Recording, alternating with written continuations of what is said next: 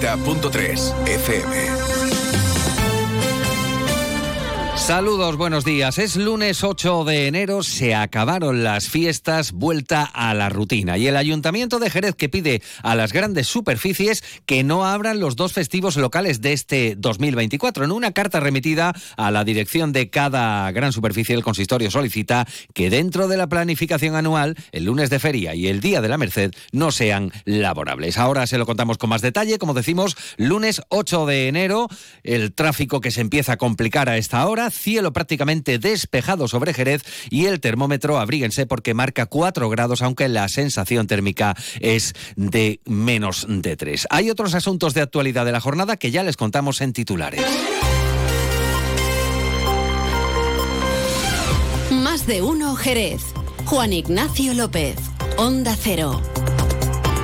El Grupo Municipal Socialista lleva a los juzgados la modificación presupuestaria aprobada en el Pleno por entender que se ha vulnerado derechos al negar la emisión de un informe de secretaría ni de intervención, califican de preceptivo, para proceder a su aprobación.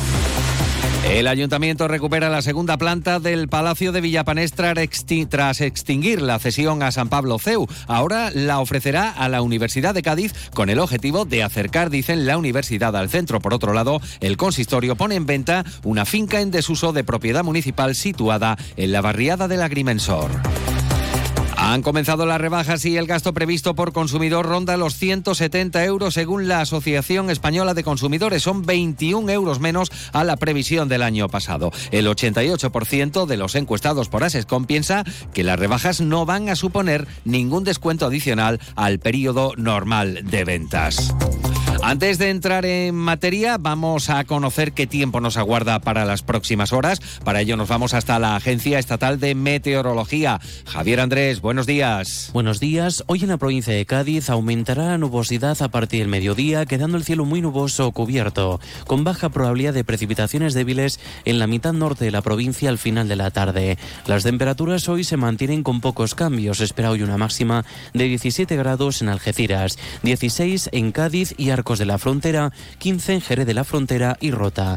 En cuanto al viento, por último, será de intensidad floja y de dirección variable, salvo en el estrecho, donde se espera que soplen moderados de poniente. Es una información de la Agencia Estatal de Meteorología. 8 de la mañana y 23 minutos, como han oído en portada, petición del ayuntamiento a las grandes superficies para que no abran los dos festivos locales de este año. La alcaldesa María José García Pelayo ha remitido una carta a los directores de las grandes superficies instaladas en Jerez para solicitarles que dentro de su planificación de aperturas durante el año consideren como festivos no laborables los dos eh, festivos locales. Cabe recordar que el pasado mes de septiembre el Pleno del Ayuntamiento aprobaba los dos días festivos locales fijados para el 6 de mayo, o sea, el lunes de Feria del Caballo, y para el 24 de septiembre, festividad de la patrona de Jerez, la Virgen de la Merced. Después de una fiesta de Navidad que han sido importantísimas para el comercio, eh, me he dirigido a las grandes superficies comerciales, sus directores, para pedirles que dentro de la planificación de días no laborables, de días que no se trabajan a lo largo del año 2024, pues incluyan el lunes de feria y también el Día de la Merced el 24 de septiembre. Ambos días coinciden tanto con la vigencia de la zona de gran afluencia turística como con el calendario de fiestas laborales de la comunidad autónoma para este 2024. Ante este hecho, la regidora ha solicitado a todas las grandes superficies, como les decimos, que en la distribución anual de los festivos de apertura no incluyan las dos fechas tan señaladas, dice, para la ciudad y especiales para los jerezanos. Creemos que es importante eh, que por parte de los trabajadores pues tengan facilidad para conciliar, eh, que también puedan disfrutar de nuestras fiestas y creemos que dentro de las posibilidades que tienen las grandes superficies comerciales, pues aceptar esta petición que hacemos eh, es algo para ellas fácil. 8 de la mañana y 24 minutos, como decimos, vuelta a la rutina y en este caso, pues en el argot político o en el ámbito político, queremos decir, el Grupo Municipal Socialista ha presentado un recurso contencioso administrativo especial de protección de los derechos fundamentales contra el acuerdo de pleno del ayuntamiento por el que se aprobó la modificación de crédito del presupuesto, según manifiestan los socialistas, para el pago de sobresueldos, gratificaciones y productividades. Según el portavoz socialista José Antonio Díaz, los hechos que motivan el contencioso presentado el pasado día 2 de este mes de enero tiene su origen en la falta de informe preceptivo de la Secretaría del Pleno a petición de un tercio de los concejales y en la negativa, dicen, de la alcaldesa, senadora y presidenta de la Federación Española de Municipios y Provincias a que se emitiera el dicho informe. Bueno, los concejales del Partido Socialista hemos presentado ante el juzgado un recurso contencioso administrativo contra el acuerdo de pleno por el cual se modifica los créditos del presupuesto para el pago de eh, sobresueldos, productividades y gratificaciones. Dentro de la legitimidad que ostentamos, solicitamos un informe jurídico a la Secretaría General eh, con el fin de determinar la legalidad del procedimiento para mayor seguridad de los concejales, pero en este caso el gobierno municipal se negó, el gobierno de la señora Pelayo, por tanto consideramos que se ha vulnerado nuestros derechos fundamentales. Lo consideran inadmisible, dicen, por tener que presentar este recurso contencioso administrativo, dicen, eh, judicializando este asunto innecesariamente. Aseguran los socialistas que el expediente carece de informe de legalidad preceptivo al no contener ningún informe de intervención ni del secretario general del Pleno que concluya sobre la adecuación a la ley de modificación del presupuesto general, existiendo un informe del interventor, añaden que califica la propuesta de discutible.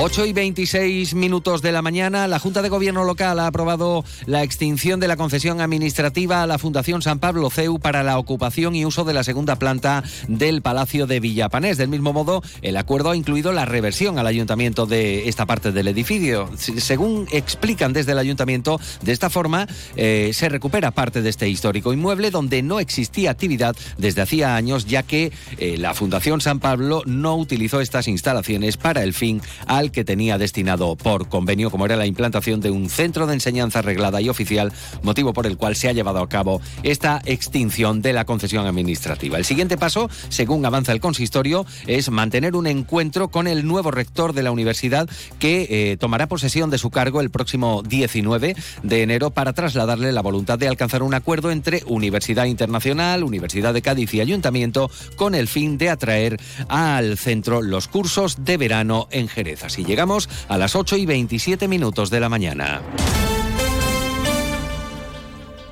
Fino, amontillado, oloroso, palo cortado. Pedro Jiménez. Don Zoilo, todo Jerez en una gama de sherries exquisitos embotellados en rama. De la forma más natural, manteniendo toda su intensidad, sabor y color. Gama Don Zoilo 15 años, de bodegas Williams ⁇ Humbert. Somos Jerez. Disfruta con un consumo responsable.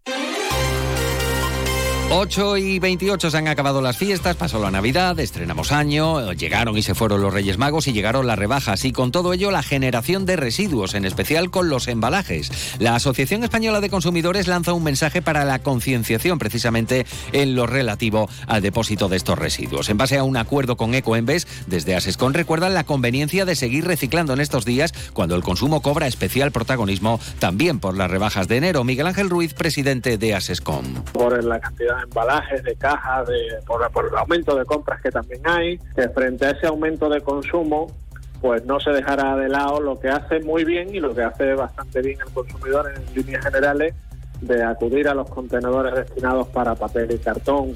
La Asociación Española de Consumidores además ha elaborado un informe sobre las rebajas de enero que al existir libertad de fecha para que se puedan realizar por parte de los comercios en estas próximas semanas son eh, protagonistas en los establecimientos. En concreto se ha realizado una encuesta a los consumidores en la que se establece un gasto medio de 164 euros por parte de cada consumidor que esté dispuesto a realizar alguna compra en este periodo de ventas. Una previsión de gastos en la provincia de Cádiz de 170 euros, un 79% de consumidores que van a comprar, por encima 6 euros de la media nacional. Así llegamos a las ocho y media de la mañana. Continúan informados en compañía de Onda Cero en más de uno con Carlos Alsina. En la realización técnica estado Pepe García. La información local y comarcal regresa a esta sintonía a las 11 de la mañana. Y en unos minutos, esto que acaban de escuchar lo pueden encontrar en ondacero.es. Buenos días. Las ocho